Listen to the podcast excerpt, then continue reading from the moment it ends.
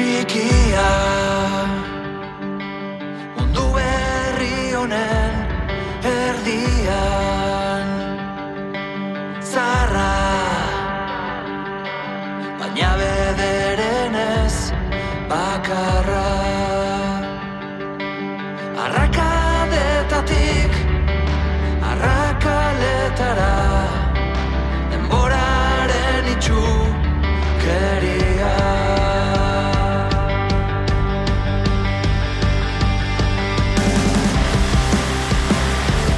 campas por estas fechas, los prados, están en su máxima plenitud.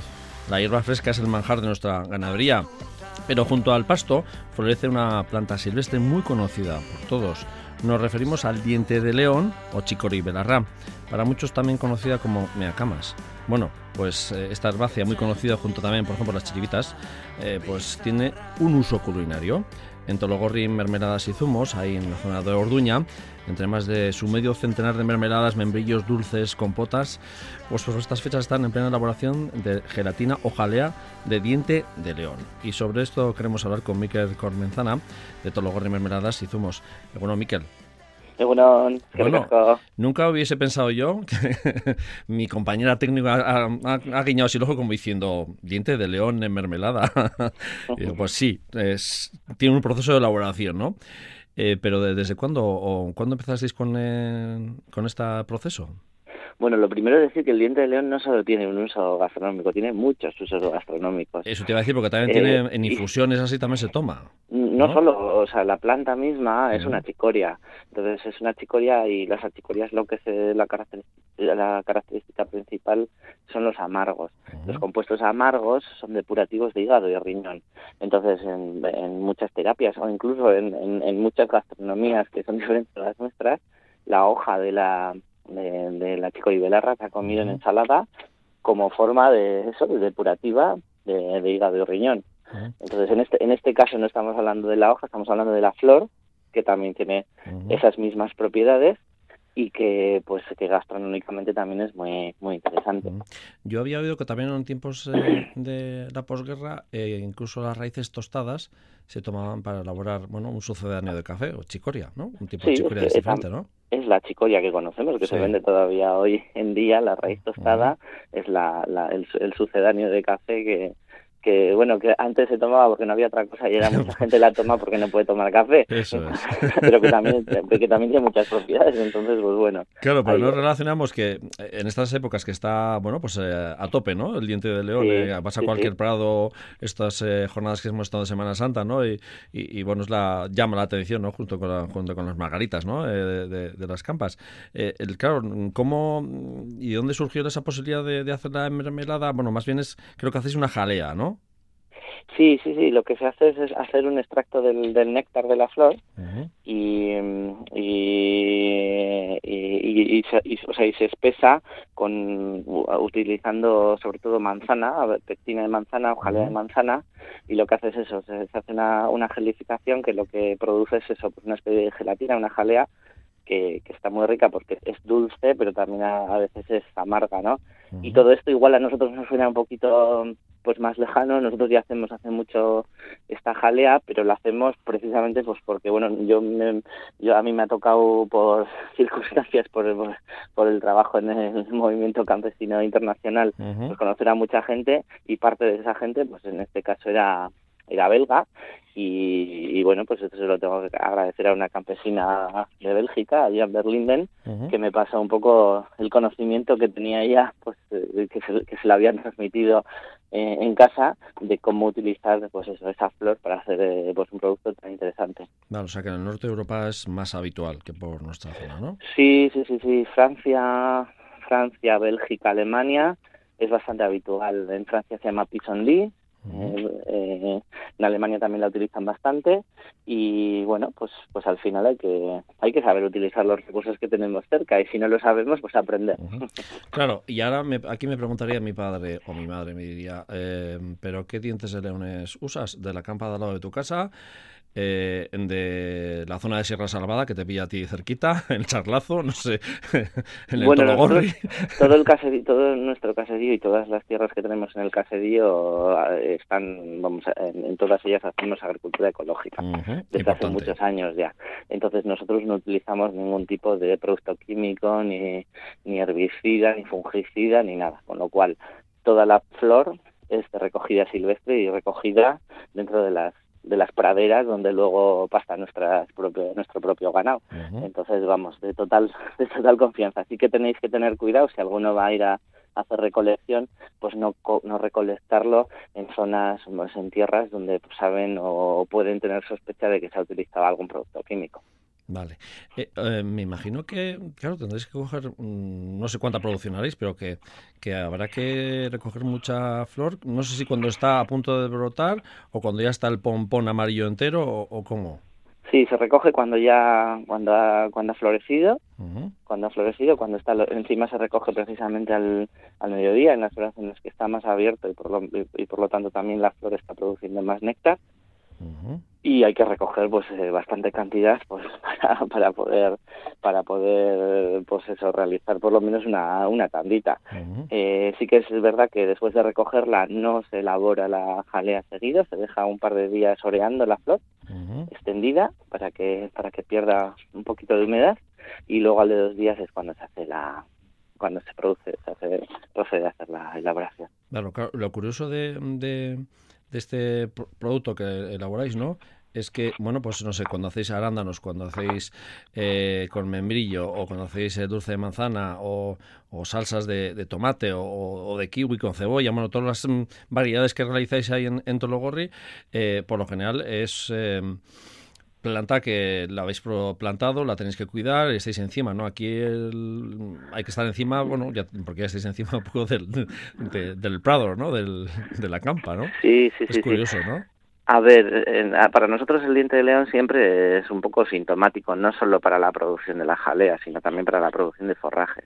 Vale. En la naturaleza se dice que cuando la margarita y el diente de león despiertan, eh, son las que, sobre todo el diente de león, eh, lo que se dice es que con, con los compuestos que segrega por la raíz, lo que hace es eh, ayudar a despertar al resto de al resto de flora, con lo cual eso es una especie de una especie de santágueda vegetal, o sea que al final cuando florece el diente de león eh, hace que, o sea, es, la señal de que todo se está empezando a poner, sobre todo las praderas se están empezando a poner en marcha. Entonces también nos avisan de otros trabajos que van a venir seguidos y que nos tenemos que empezar a preparar. Es un indicativo.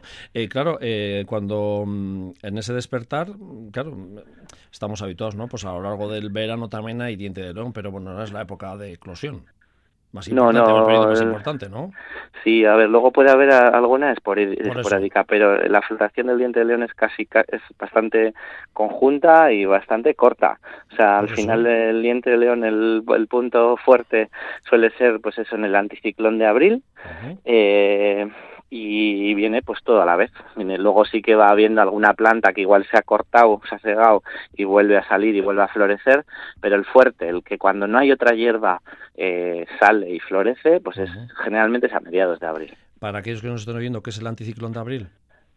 Jo, pues generalmente siempre coincide, siempre coincide que entre entre abril y mayo, los los últimos 15 días de abril y los primeros días de mayo hay un anticiclón bastante fuerte que nos ayuda a hacer los primeros cortes de hierba Sí. y hacer la primera primeros hilos o primer forraje seco, que eso es- suele ser más raro, suele ser cuando el anticiclón es bastante fuerte y que bueno, para nosotros es una referencia, pues como ganaderos también y como agricultores, Sí. para, para empezar a hacer los primeros trabajos. Pero vamos, seguramente que este año lo han disfrutado unos cuantos en la, en la anterior semana de Semana Santa. No, por eso te digo, porque eh, hay mucha gente que el anticiclón de abril no, pero eso es verdad para el primer corte de hierba, ¿no? Depende en zonas, cada uno lo dice de una manera Sí. distinta.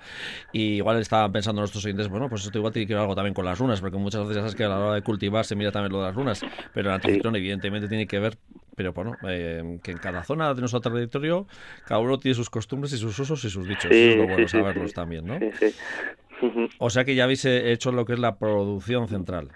Sí, todavía estamos esperando ahora esta semana con macho frío, otra vez se ha parado un poco la floración, pero seguramente la semana que viene vuelve a haber otra otra floración fuerte y tendremos que hacer eh, eh, otro par de tandas, otro par de recolecciones para pues eso, para tener ya la producción para todo el año. ¿Y luego em, es cuando soltáis el ganado o combinéis con la suelta de ganado? Eh, pues mira, muchas veces lo que se hace es, ahora mismo en, el, ganado está en algunas parcelas, en las parcelas donde posiblemente ya, ya, ya no haya prácticamente eh, hierba y también se complementa con el forraje seco del invierno pasado, porque lo que estamos haciendo es esperar a que el resto de forrajes, por un lado, vayan creciendo bien para la sega o bien para empezar todo el proceso de rotación del, del ganado que va a durar prácticamente pues hasta diciembre del año que viene. Entonces, ahora mismo, el diente de león que hemos cogido nosotros en las fincas, se eh, pastoreó pues hace la última vez, hace dos meses, ha estado dos meses eh, descansando, ha salido la floración y ahora esa, esa misma finca que ya recogimos ya la han pastado, ya la han pastado las vacas. Ahora tenemos otras fincas por, eh, pues, en, al costado en las que vamos a hacer lo mismo, ¿no? Va, va a salir la, la floración de, del diente león y luego entrarán las vacas a pastar. Eh, ¿La producción imagino que es muy limitada o, o da?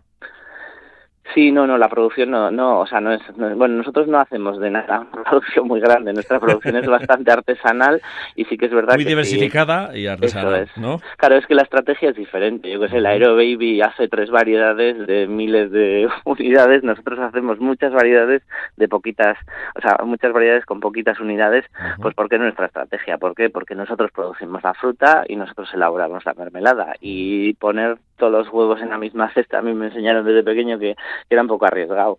Entonces nosotros tenemos producciones diferentes, pues yo qué sé, si viene una helada y una variedad o una, una especie se nos ha helado, pues tenemos otras 20 para, para que ese año podamos, podamos seguir viviendo. Nosotros no cogemos el teléfono y llamamos, oye, tráeme tal. Nosotros al final elaboramos con lo que producimos. Por eso la gente que, que consume nuestra mermelada sabe que no todos los años hay de todo, ni todos los años dura todas las variedades para todo el año. Pues yo que sé, el año pasado, por ejemplo, eh, pues eh, la ciruela roja, pues hubo poquito y este año ya esta campaña ya se ha acabado, este año esperemos que haya más, o el higo también hubo poco y se ha acabado, este año si hay más, pues durará más. Bueno, lo que se dice de cercanía y de temporada, y la temporada, tal, dependiendo de cómo haya ido también la meteorología, evidentemente en muchos casos. ¿no? ¿Esta gelatina o jalea de diente de león tiene un público especial, específico, o, Digo, si hay gente, algún cliente que tengáis así muy... Sí, sí, sí, hay gente que, bueno, me está... El año pasado hubo muy poquito, y este año llevamos pues eso unos meses hay gente fija que pues eso que la aprecia un montón y que está diciendo bueno cuándo viene cuándo viene de hecho por ejemplo hay un siempre vamos el primer sábado de mes al mercado de Orduña y el segundo sábado de mes al mercado de Bilbao. Y en Bilbao hay una señora que siempre me está diciendo ¿cuándo? y le dije venga para para, para el mes pasado le, hubiera llevado pero justo la estábamos elaborando en el medio tiempo y me dijo joder otra vez otro mes bueno pues al final tiene sus fans no pero al final como todas no cada uno tenemos nuestros nuestros gustos y la verdad es que esa como al final también lo que hace es aunar pues pues un producto gastronómico interesante con también un producto con propiedades naturales pues pues hay gente que la aprecia mucho. Sí sobre todo bueno un poco por el tema digestivo y así hay mucha gente que lo toma. Y a mí me ha, comentado algún compañero aquí que bueno que le busca un sabor ligero sabor a, a miel pero también un miel agriperoso, que a veces tiene un, poco de eso de amargor. De amargor. Eso, es. Es como una miel ligera, no, no tan dulce como la miel y luego tiene un puntito amargo. Entonces es una mezcla un poco diferente, un poco especial. Porque sí que es verdad que tiene un toquecito a miel, pero tiene un amargor que, por ejemplo, pues hay mucha gente que, bueno, la, la comen tostadas, pero hay mucha gente que le gusta pues comerla en yogur, por ejemplo. Pues al final cada uno tiene, tengo una amiga que la usa para hacer aliños de ensaladas, pues cada uno al final con su con sus eh, formas. Por cierto, Miquel, ya que está voy a aprovechar. Eh, ahora estáis, eh, no sé si estáis o, o, en qué etapa estaréis, pero ¿es la etapa también del Rui Barbo? No, no, todavía no. la, el, el ruibarbo la empezare, lo empezaremos a recoger en, a mediados de junio, Vale, seguramente. Ahora está brotando el ruibarbo. vale, perfecto. Sí, sí, sí. Digo que es una planta muy poco habitual tampoco en nuestra geografía. Bueno, yo cada vez estoy viendo más gente que lo, lo cultiva en su entorno, ¿no? Pero bueno, vosotros también lo para Es que se produce, se produce muy bien. O sea, al final nosotros cuando la, yo la conocí, esta planta la conocí en Chile, de una familia inmigrante alemana, porque donde hay muchas tradiciones en Alemania, y en Francia también. Ujú. Entonces yo de allí me traje las semillas como oro en paño, diciendo, joder, qué invento más bueno. Y luego he, he- he descubierto que, claro, también en el centro de Europa es muy tradicional. Y la verdad es que aquí se produce súper bien y que es un sabor y una textura pues que es muy diferente y muy agradable y que a la gente... a- a- nosotros ya llevamos muchos años, muchos años haciendo la mermelada, ¿no? Pero pero al principio nos costaba un potosí que la gente simplemente la probase y ahora pues es una de las primeras que se acaba Ah. porque a la gente pues pues la ha ido probando le ha ido gustando y bueno pues pues va saliendo muy bien la verdad. Bueno, pues eh, más adelante hablaremos igual de ruibarbo o, o de otras cosas que también ten- tenéis un montón de, de producción distinta, como el caballado de ángel, que antes se hacía mucho en las casas, fíjate el cabello de ángel donde queda, pero eso es mucho todavía más entrada, entrado el verano. Eh, Miquel Cormenzana, de Tologorri, Mermeladas y Zumos Escaricasco, y hasta la siguiente vez. pues zuei eta nahi duzuen arte